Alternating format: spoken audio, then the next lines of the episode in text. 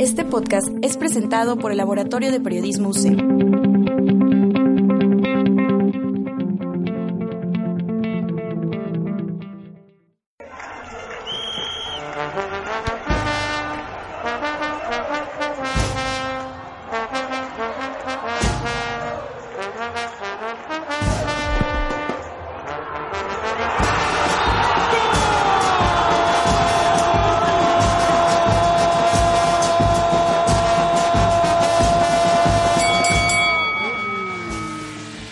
Hola, ¿qué tal amigos de Tifosi Deportiva? Bienvenidos a nuestro segundo programa de este programa de deportes. Tenemos mucho gusto de volverlos a encontrar. Estoy aquí con mis compañeros Abraham, Diego y ya está de vuelta nuestro gran querido amigo. ¿Cómo se llama? ¿Qué pasó? Sí, es un buen queridísimo, Sebastián. queridísimo, ¿no? El estimado doctor Sebastián, que tenemos nuevamente el gusto de tenerlo aquí en, en nuestro programa. Sebastián, ¿cómo estás? Bien, bien. ¿Ustedes, muchachos, qué tal se le, se le están pasando con este clima lluvioso? Bien, ¿eh? San Luis es, como ya sabemos todos, es un clima loco para quienes nos escuchen de otro estado o incluso de otros países o incluso de otros planetas. San Luis Potosí es un, es un complicado su, su, Su clima, su clima. Nos gusta la versatilidad, digamos. Y bueno, ¿de qué vamos a estar hablando el día de hoy, Abraham? Cuéntanos. Bueno, ¿qué les podemos decir con este partido magnífico que tuvimos el fin de semana, la final del básquetbol? Mucho de qué hablar, fue un partido que sin duda este sorprendió desde que se habló que iba a haber un séptimo partido y bueno, La verdad, yo, soy muy sorprendido. La verdad, eh, este, se hace historia en, es- en esta final porque es la primera vez que un equipo de la NBA remonta un 3-1. Este, yo tenía pensado, como hemos comentado en el podcast pasado, que iba a ir a los Golden State Warriors, pero la verdad me decepcionaron. Simplemente ver a este equipo perder tres veces, tres veces seguidas fue como un golpe duro para mí, la verdad. Claro, pero toma en cuenta que, que Cleveland ya había perdido tres veces ellas también y, y, este, pues bueno, a fin de cuentas se llega al séptimo partido y estuvo, bueno, yo, yo lo vi, sí, sí me gustó el partido, estuvo bueno. Estuvo muy entretenido. bueno, estuvo entretenido. Yo digo que la jugada clave para que se diera la remontada fue en esta jugada donde hacen enojar a LeBron James en el, en el partido 4, que, que se estuvo a punto de pelear a los golpes con Stephen Curry. Eso fue donde como que LeBron despertó y cuando despertó el rey, pues despertó al equipo completo, ¿verdad? Y tuvimos un juego muy interesante con más de 21 cambios de, de liderazgo en el juego. No, y además también Cleveland hace historia porque obtiene su primer cambio, campeonato después de, al parecer, 54 52. años, 52 años. O sea, la verdad es como que un gran logro para esta franquicia. Y, para pues, la bueno, ciudad de Cleveland. Claro que sí, es simplemente pues lo mejor de ellos y pues muchas felicidades. ¿no? Y bueno, la imagen de la imagen de, del fin de semana fue donde donde está en el suelo, ¿no? Co- Que le pusieron el rey llorando. Fue sin duda fue algo muy emotivo y pues bueno, como mencionamos también veíamos a un Curry un poco desesperado, tirando a diestra y siniestra como un niño de primaria, este a, a pegando a ver si entraban, pero bueno, pues así es, así es el deporte y a final de cuentas es lo padre, ¿no? Que nunca se sabe qué es lo que puede pasar. Sí, Dani. ¿no? soltó un poco eso de jugar en equipo y empezó, como dices, a tirar él solo. Y bueno, fueron cosas que no siempre le resultaron bien. Y pues, Ah. ¿qué se hace, no? Ahora les tengo una buena pregunta a los, a los tres. ¿Creen que con, con el tercer campeonato ganado de LeBron James y de la forma en que lo ganó está al nivel de Michael Jordan? No, no. No, para nada. Yo creo que falta ya mucho hablar, ¿no? yo hay creo niveles, que- hay niveles. Obviamente Michael Jordan es, es un dios en el básquet y simplemente yo creo que todavía sí está considerado LeBron James dentro ya de los grandes, pero todavía le falta mucho para llegar a la altura de Michael Jordan, la verdad. Incluso el, el llamado Dream Team que ahora llega a las Olimpiadas o a las pasadas, pues se le menciona que es el Dream Team, pero no se compara al real, al verdadero Dream Team de hace años, que en el que estaban jugadores impresionantes. Digo, ahorita juegan bien y Estados Unidos siempre ha sido favorito para, pues, ven- dentro de este deporte, pero no es lo mismo. Sí, va, va a ser difícil compararlos contra, contra el Dream Team. La verdad, pues, pasando ahora a cosas más tristes, ¿qué opinan de la dolorosa derrota de México contra Chile? No, pues qué podemos decir, ¿no? Pues yo creo que si no hubiese habido básquetbol el fin de semana hubiera sido de plano un fin de semana muy muy triste. Y pues qué podemos decir? México pierde vergonzosamente 7 por 0, reitero, vergonzosamente. La verdad es que yo creo que a todos se nos fue el internet y a todos se nos fue la señal de la televisión después del quinto gol. o no sé que ustedes qué opinen. No, sí estuvo muy triste. Bueno, a mí me tocó. Este, yo, yo llegué, me puse a ver el partido y yo le tenía confianza. Yo ya, yo ya me estaba haciendo, no, pues cuando le gane Chile tal y Estados Unidos con Argentina y pasa bien. Y en el- o sea, ya me estaba haciendo en la final. quiniela, ¿no? Ajá, ya me estaba haciendo en la final con México y ¡pum! Resulta el maldito 7-0. Ese es el problema, yo creo, ¿no? Que las dos grandes tele... Bueno, más bien Televisa infla mucho la selección, ¿no? Infla, infla demasiado producto nos hace creer que la selección, los jugadores están a nivel de Messi, de Cristiano Ronaldo. Nos venden un producto que al final de cuentas como consumidores nos decepciona mucho, pero la verdad yo creo que la culpa es de Osorio, porque no puedes estar modificando así cuando ves a los jugadores 10 días al, al año, o sea, no puedes estar modificando tanto tu equipo. No puedes meter a un Araujo cuando tienes a Reyes en la banca, cuando tienes a Márquez en la banca, no, no puedes hacer Claro. ese tipo de Bueno, cambios. bueno, bueno, bueno. Tú estás hablando ya de que es culpa de él. Siento Sí. que los primeros partidos que empezó a ganar, todo el mundo lo traía como un No, dios. Todo no, el yo no. decía que qué grande Bueno, menos que yo no. grande. Todos- ¿Puedes ahora medir el, el rendimiento de un director técnico por un partido? Sí, Todos iban más inflando a Osorio por el simple hecho de tener el récord de los 22 partidos ganados. Así es. Pero la verdad, yo estoy este, este, de acuerdo con, con Sebastián. No estaba jugando muy bien. No es posible ver a un México contra, contra Jamaica apenas ganándole 2-0 y de una forma muy ridícula, a mi parecer. O sea,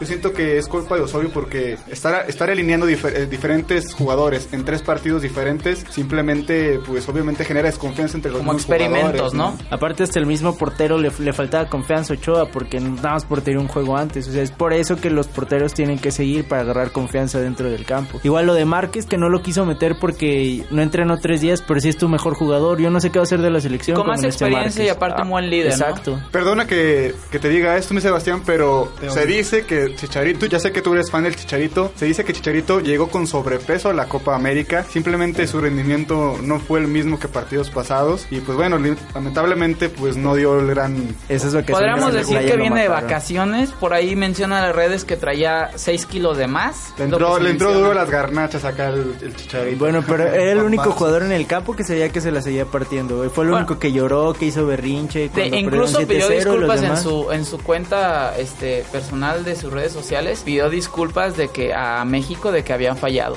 Ahora podemos hablar de, de que después del cuarto gol bajaron los brazos. O sea, los últimos tres goles no metieron ni las manos. no totalmente manos, o sea, eran unas estatuas Era, era un paseo el que estaba teniendo Chile ahí en el área de México ya. por eso nuevamente mencionamos fue un partido vergonzoso sinceramente fue vergonzoso Lamentable.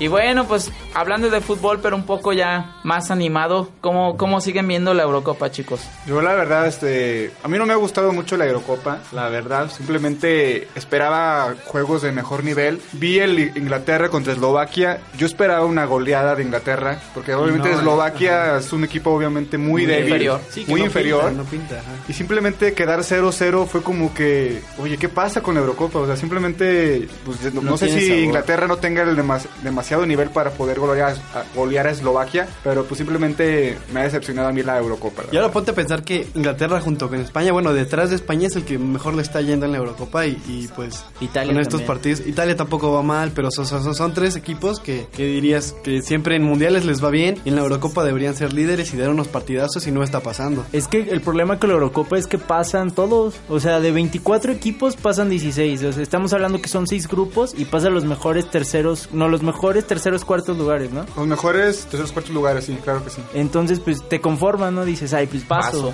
paso. Sí, sigo a lo mejor no hay un incentivo tan grande como para echarle todas las ganas del mundo. Y ahora ¿a quién podremos ver como favoritos Italia. Está muy complicado. España. Yo creo que falta Pero- ver más juegos, pero, pero yo, veo muy fuerte muy a Alemania. precipitado. Sí. Bueno, Italia- yo veo muy fuerte a Alemania, la verdad. Italia le ganó a Bélgica, ¿no? Que también era de los grandes sorpresas o favoritos para ser el caballo negro con su Y ahorita, no, ahorita la sorpresa viene siendo Gales. Ah, sí, Gales, que Gales, quedó sí. como de líder en su grupo. Este, debajo está Inglaterra y quedó Eslovaquia. Y obviamente Gales con Gareth Bale, con Aaron Ramsey, la verdad, simplemente ha sido la sorpresa. Ver, ver el partido con, de Gales contra Rusia y ver a los aficionados de Gales llorando. Es, es un ejemplo de lo bonito que es el fútbol, ¿no? De cómo da, da oportunidades y pues Aparte como que todos quisiéramos que Cristiano Ronaldo hiciera lo que hace Gareth Bale, ¿no? Gareth Bale se, se está demostrando que todavía tiene talento porque la temporada no le fue bien con el Madrid, pero se está poniendo a Gales encima, ¿no? Es este- Pues ahorita está- el está- Gales, es líder de goleo de la Eurocopa, Ándale, me lo, que, parece. lo que iba a decir, viene siendo el goleador ahorita de la Eurocopa. Y Cristiano ha brillado por su ausencia. Yo creo que es de las grandes, ¿no? Eli, Eli Zlatan. Eli Zlatan son las grandes decepciones de la, de la Eurocopa. No sé qué pienses, digo. Pues es que mucha gente lo ha dicho, o sea, son grandes jugadores con su equipo, ¿no? O sea, su equipo lo respalda mucho, tienen jugadores al lado que la rifan full, Cavani en el caso de Zlatan, por ejemplo,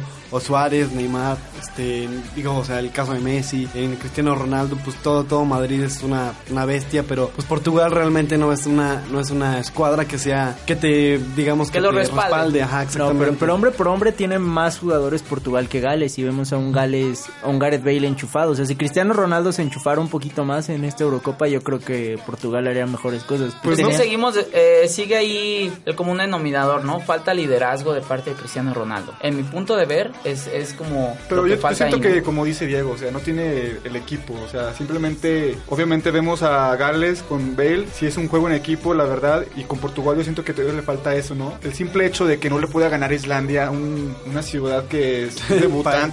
País, país, país. País, país, perdón, país, país. Digo, como el Simplemente- tamaño de Aguascalientes, pero es país. Pero la verdad es que no le pude ganar a este país, ni siquiera meter un gol, es como Ajá. que no es algo to- totalmente de, de Cristiano Ronaldo, ¿no? Claro, es un, debe es un ser- juego en equipo lo que, lo que También hace debe falta. ser frustrante para él, digo, o sea, Claro. no creo que esté, ah, X. Aparte, en el último partido contra Suecia falló un Falló penal. un penal, sí, sí, sí, o sea, simplemente no está en su nivel, no sé qué, qué pasa y pues... Tal parece que Tom agarró vacaciones después de la Champions. A, a mí me parece que eso, ¿no? Que es- le hizo daño a, a agregar tantos equipos a la, a la Euro. Estaba bien con el sistema anterior de... ¿Cuántos partidos eran? ¿Eran 16? al Eran, parecer? eran, ajá, antes nada más eran cuatro grupos. Al De- parecer casi te viene siendo 20. una, un mundial, ¿no? Sí, son Bueno, un poco- 50 y- 56 partidos, 52 por No, ahí. sí, obviamente es una carga de partidos y pues esperamos que no termine influyendo las lesiones en los jugadores porque viene es una agenda muy pesada. Aunque había partidos interesantes como de Borbo, ¿no? En la primera ronda el Austria-Hungría, como que tenía morbo. Pero Sí. continuemos. Pero bueno, pasando a noticias más, más agradables. Este, bueno, la actividad de los mexicanos en, en diversas partes del mundo y en diversos eh, deportes. Sebastián, ¿qué tal Memo Pérez? Checo Pérez. Checo Pérez, perdón, Checo, Checo, una disculpa, Checo. Pues muy bien, fíjate que hablando de, de- del número 7, hay números 7 que son muy muy malos como el 7-0, pero en el mismo fin de semana el, No menciones eso, por favor, que todavía Eh, duele. Fibras sensibles. No era fútbol americano, ¿no? Por ahí están diciendo. "Nah, no Sí, importa, perdimos por un touchdown. No, no, no. Quedó en su séptimo siete, perdón, en el séptimo podio de su carrera en el premio de Bakú y fue de- designado el mejor piloto de la carrera. La verdad, la carrera dio muy buena carrera. Digo, su carro es muy inferior al, ajá, en tercer lugar. Es, es, es Igual muy que en inferior. Mónaco, ¿no? Ajá, igual que en Mónaco. Es, es inferior a los de los demás pilotos. Ahora que llegar en tercer lugar de Mónaco y acá también de este, de este Grand Prix, pues no es cualquier cosa, ¿no? O sea, mucha gente diría, ah, es tercer lugar, que llega primero. Pero digo, la trayectoria que ha tenido Checo es de admirarse. Aparte hay una diferencia enorme entre los coches. No, y Es un cada vez Ferrari, una un escuela Red más de, de automovilismo en México, ¿no? O sea, abre muchas puertas a que nuevas generaciones empiecen a interesarse en este tipo de deportes, ¿no? Sí, que se alejen de las drogas y todo este Pues tipo también de está lo de Memo ¿no? Rojas. ¿no? Memo Este Rojas, ahora semana. sí, Memo Rojas. Memo Rojas, su sexto lugar y colaboración en las 24 horas de Le Mans. También una, una participación, como sabemos, no es una carrera fácil, es una carrera muy extenuante de resistencia. Y pues bueno, también le dan ellos el reconocimiento a los mexicanos de que están colaborando muy bien y que están haciendo muy bien su trabajo. Sí, claro, se ve que ya los mexicanos en cuanto a deporte están respondiendo de mejor manera, fuera de, de lo que es Del- el de soccer.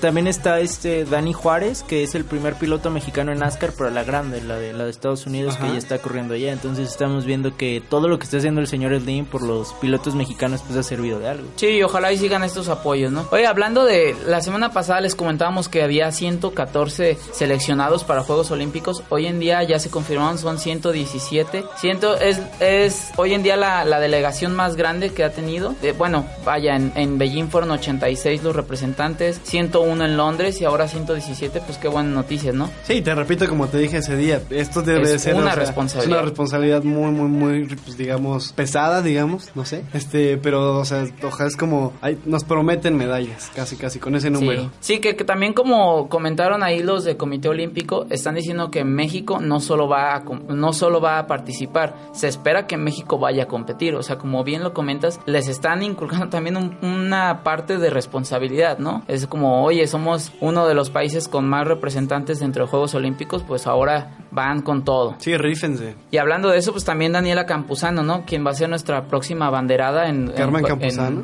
en- ¿Ya vamos a hablar de espectáculos? eh, ciclista de montaña, este, quien va a ser nuestra banderada ahora en Río, eh, acaba también de obtener eh, segundo lugar en un campeonato nacional en Alemania. Son estos eventos de, de fogueo y pues bueno, vemos que se está, como dicen por ahí, se está rifando esta chica, ¿no? Se encuentra muy motivada. Eliminaron al rugby, ¿no? También Del eliminaron, sí, lamentablemente eliminaron al rugby en el repechaje, perdieron sus tres partidos, iban muy bien y pues de repente hubo por ahí una falla, nos falló el sistema, dicen por ahí. Triste Ahora- situación porque rugby es un, es un deporte, como comentábamos, de nueva inclusión dentro de los Olímpicos. Y pues hubiera estado súper bien que, que México hubiera pues, Debutado. Debutado. Debutado. Pues de hecho, el de hecho en el, juego. en el golf sí va una representante mexicana, es este, o amateur, no me acuerdo el nombre, pero, pero va una chava. Tigresa mexicana. Woods. No, es, es hija de, de Andrés. Fassi, del dueño de Pachuca. Ah, ya no, pues sí, sí, sí, esos riquillos juegan golf todo el día, ¿no?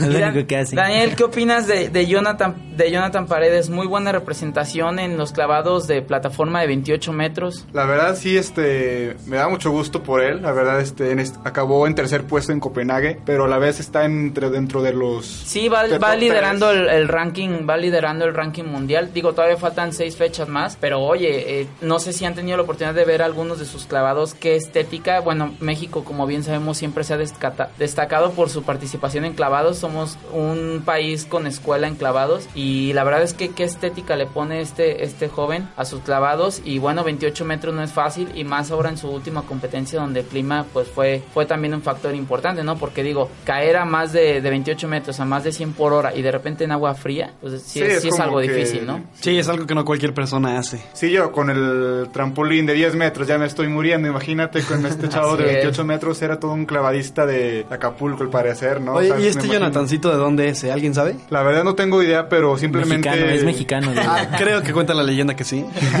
Pero simplemente está dando la cara, como dice Abraham, en los clavados somos fuertes y pues simplemente que Eh, siga dando buenos resultados y pues a darle toda, todo el Sí, apoyo. ojalá la verdad todo. le vaya muy bien al final del, del serial. Como, como te comento, todavía faltan seis fechas Estuvo más. en el, en el tour de Red Bull. Así de es, Red Bull, en el, en el tour de, de Red Bull de aguas abiertas, de clavados en aguas de abiertas. Sí, son, son, son padres esos. Y aparte, digo, esa es una competencia un poquito, un poquito diferente donde ya hay gente que domina, ¿no? O sea, el- las competencias de Red Bull ya están casi coronadas desde que empiezan, ¿no? Sí, sí, sí, es muy marcado el nivel de, de un atleta a otro- respecto a otro. Y bueno, pues tal parece que es el final de nuestro programa. Pues bueno, simplemente nada más este, darles las gracias a, a todos ustedes por estarnos escuchando y ¿qué, qué podemos decir? Una recomendación musical que nos puedan dar ustedes dos, Abraham, Diego, este, Sebas. No sé qué canción esté ahorita en la Eurocopa, creo que... para Está bueno, sí, sí, puede, pues, vale la pena este, mencionar que es una canción de David Guetta que hace para la Eurocopa, es la que suena en la cortinilla de después de los anuncios o entre cuando empieza el medio tiempo. Se comentaba, llegué a leer una nota en la que los franceses no les agradaba del todo, o sea, a lo mejor por ser electrónica y no ser como tan, tan afín al fútbol. Querían pero a Ricky Martin otra vez, yo creo, ¿no? Con la Copa de la Es Vida. posible, es posible. y pues bueno, escúchenla, está, está cool, está coqueta, está suave para empezar a tomar, ¿no? Que es bueno. lo que mueve al mundo, el alcohol. Hashtag 7 Es todo por hoy, chicos. Muchas gracias. Muchas gracias, Diego, Daniel, nuevamente Sebastián, por estar con nosotros. Y bueno, hasta luego. Nos vemos, adiós. Bye. Bye.